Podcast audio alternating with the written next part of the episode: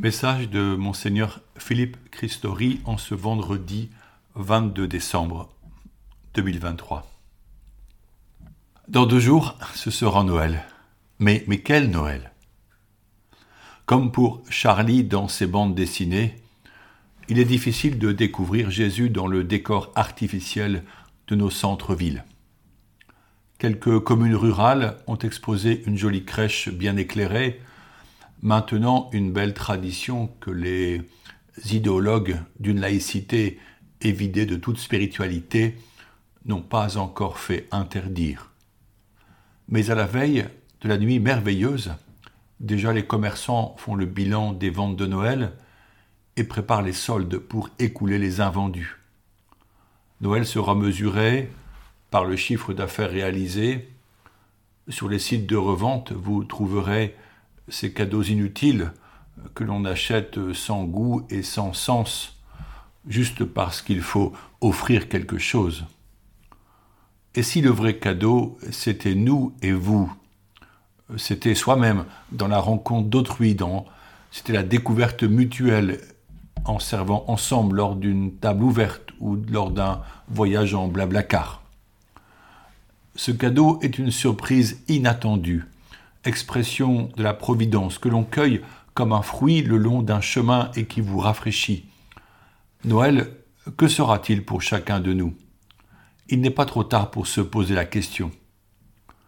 Avec la Vierge Marie, nous sommes en chemin vers Bethléem. Si Marie a osé partir pour servir Élisabeth, alors âgée et enceinte, si elle a suivi son jeune époux Joseph sur les routes de la Judée pour atteindre la ville de David, Marie n'a pas oublié son fiat donné à l'ange Gabriel dans le silence intérieur de son cœur, répondant à l'appel du Dieu très haut qui la choisissait comme mère du Messie annoncé. La foi de Marie demeure le modèle par excellence de la foi. Nous avions commencé ce chemin de l'avant en écoutant un texte d'évangile qui nous invitait à veiller, puis un autre passage concernant un centurion romain un païen, dont le serviteur était mourant, qui s'était totalement confié à Jésus pour que, d'une seule parole, son serviteur soit guéri par Jésus.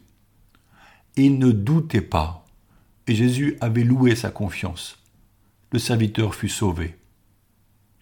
Les temps troublés de ce monde sont comme un espace pour que notre foi, qui est un don de Dieu à faire fructifier, grandisse et qu'elle soit telle un rempart face aux adversités.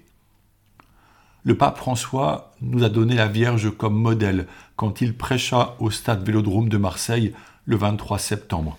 Je le cite. Celui qui croit, qui prie, qui accueille le Seigneur tressaille dans l'esprit, sans que quelque chose bouge à l'intérieur. Il danse de joie.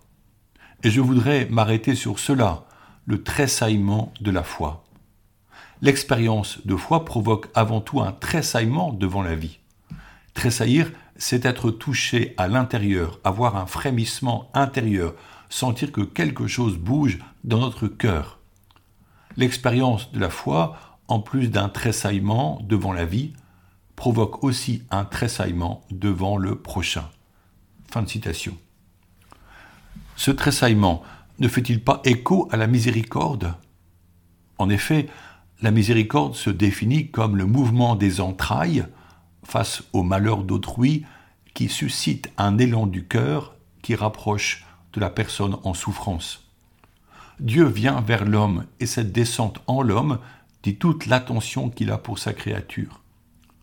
Noël célèbre la folie divine d'un Dieu qui a tant aimé les hommes qu'il se fait l'un de ces hommes pour le retirer du néant et de la mort, afin de le sortir de sa tombe et le conduire à la lumière éternelle d'un amour parfait. Toutes les guirlandes made in China ne sont que vert luisant devant le feu de cet amour plus lumineux que mille soleils. En contemplant la crèche, il nous est proposé de voir avec le regard de la foi la présence de Dieu en l'enfant si frêle, réchauffé par l'âne et le bœuf, entouré des bergers et de leurs animaux. Le contraste est saisissant. cette famille pauvre, dont le nouveau-né n'a pour berceau qu'une mangeoire, est réellement le Verbe divin par qui Dieu a créé les mondes. Alors nous pouvons le bénir et le chanter. Oui, il est né le divin enfant. Nous chantons son avènement et nous entrons dans la joie du ciel, des anges et des saints, qu'ils reconnaissent comme le sauveur de notre humanité. Ce mystère nous inclut dans la ronde joyeuse des bienheureux sauvés par la grâce. Nous appartenons au Seigneur et pouvons humblement oser répondre notre fiat à la suite de la Vierge Marie, c'est-à-dire notre oui, afin de l'accueillir en notre personne, devenue sa demeure. Veiller, c'est accepter de ne plus compter son temps, de ne pas regarder sa montre, comme lorsqu'on veille un enfant malade dans la tente qu'il ouvre les yeux pour lui parler. Par leur métier, les bergers connaissaient la veille et l'expérience du temps qui passe à lever les yeux vers le firmament pour admirer les étoiles et voir apparaître la lueur de l'aube. Sommes-nous capables de veiller dans l'adoration, l'évangile en main, le chapelet dans l'autre, de murmurer nos prières comme autant d'actes de foi et d'amour vers celui que Noël célèbre Alors nous pourrons parler de lui, le présenter à nos amis, le découvrir dans les personnes plus démunies que nous croisons si souvent dans nos villes, à la gare ou à la porte des églises. Joseph et Marie ont accueilli des pauvres, les bergers, et les ont laissés s'approcher de leur petit enfant, sans crainte. Ils comprenaient que sa venue était leur destinée.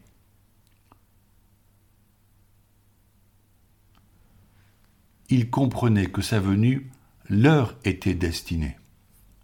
Aujourd'hui encore, nos frères en humanité, plus démunis, ont besoin d'entendre parler de Jésus qui s'est approché d'eux humblement et pauvrement. Dans beaucoup de repas de Noël en société, on leur cachera l'amour qui s'est manifesté réellement pour les distraire gentiment avec des lumières et des guirlandes artificielles. Or pour un chrétien, il ne s'agit pas de regarder l'écrin, ni même la belle bague qu'il contient, mais d'entrevoir l'amour qui motive un tel cadeau à sa bien-aimée, l'humanité. À Noël, nous fêtons l'amour qui s'est fait homme. Notre société a besoin d'une source pour retrouver la paix. Entre l'atrocité des guerres actuelles et les violences du quotidien, le pape Benoît XVI nous éclaire toujours avec ces mots, je le cite, La paix sur la terre entre les hommes est en relation avec la gloire de Dieu au plus haut des cieux. Là où on ne rend pas gloire à Dieu, là où Dieu est oublié ou même renié, il n'y a pas non plus de paix. Fin de citation. Bien entendu, beaucoup d'hommes et de femmes incroyants œuvrent généreusement pour la paix.